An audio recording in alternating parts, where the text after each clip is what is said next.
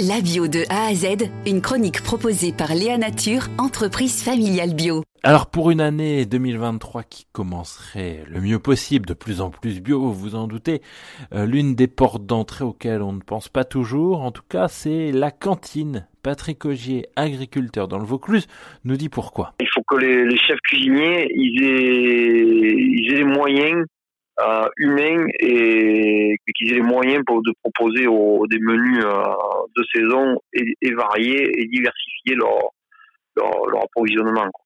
Parce que manger des pommes et des pommes 80% euh, de l'année, c'est dommage.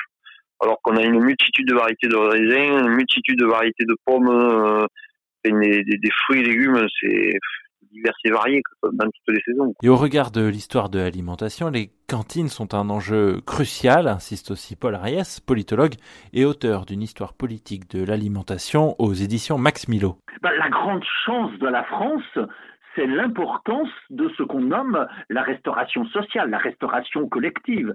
C'est plus d'un repas sur deux consommé à l'extérieur. Alors cette restauration sociale, c'est à la fois la restauration scolaire, d'entreprise, hospitalière, pénitentiaire, militaire. Et si au lieu d'en faire ce qu'on a malheureusement presque toujours fait, une sorte de sous-produit, on en faisait un levier pour pouvoir réussir la transition écologique, à ce moment-là, je dirais qu'on aurait, on aurait tout gagné.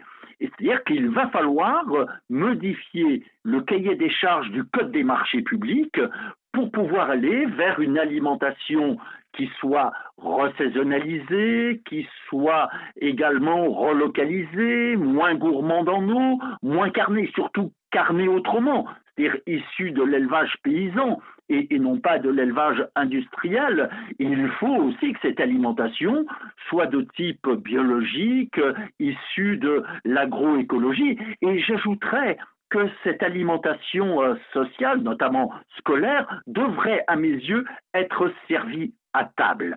Être servi à table parce que manger, c'est pas simplement faire le plein de nutriments, c'est aussi euh, tout simplement créer à travers l'alimentation certains types de rapports au monde et certains types de rapports aux autres. Stéphane Veira ne dit pas mieux, il est le fondateur de l'association 1 plus bio qui remet chaque année le prix des cantines rebelles. La plus grosse majorité aujourd'hui des acteurs qui font du bio dans les cantines sont en restauration scolaire.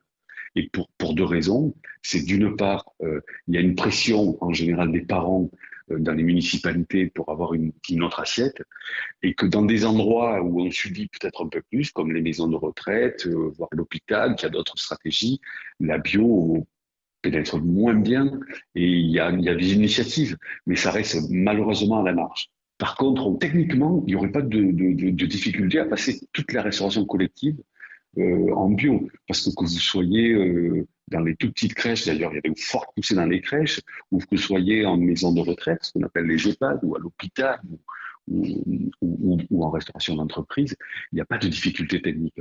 Mais néanmoins, on voit de, de, de, belles progressions et surtout de belles cohérences justement avec, avec une poussée euh, dans les dernières élections municipales qui ont amené des équipes euh, aux commandes et qui ont, qui ont, voulu justement accélérer cette histoire de bio.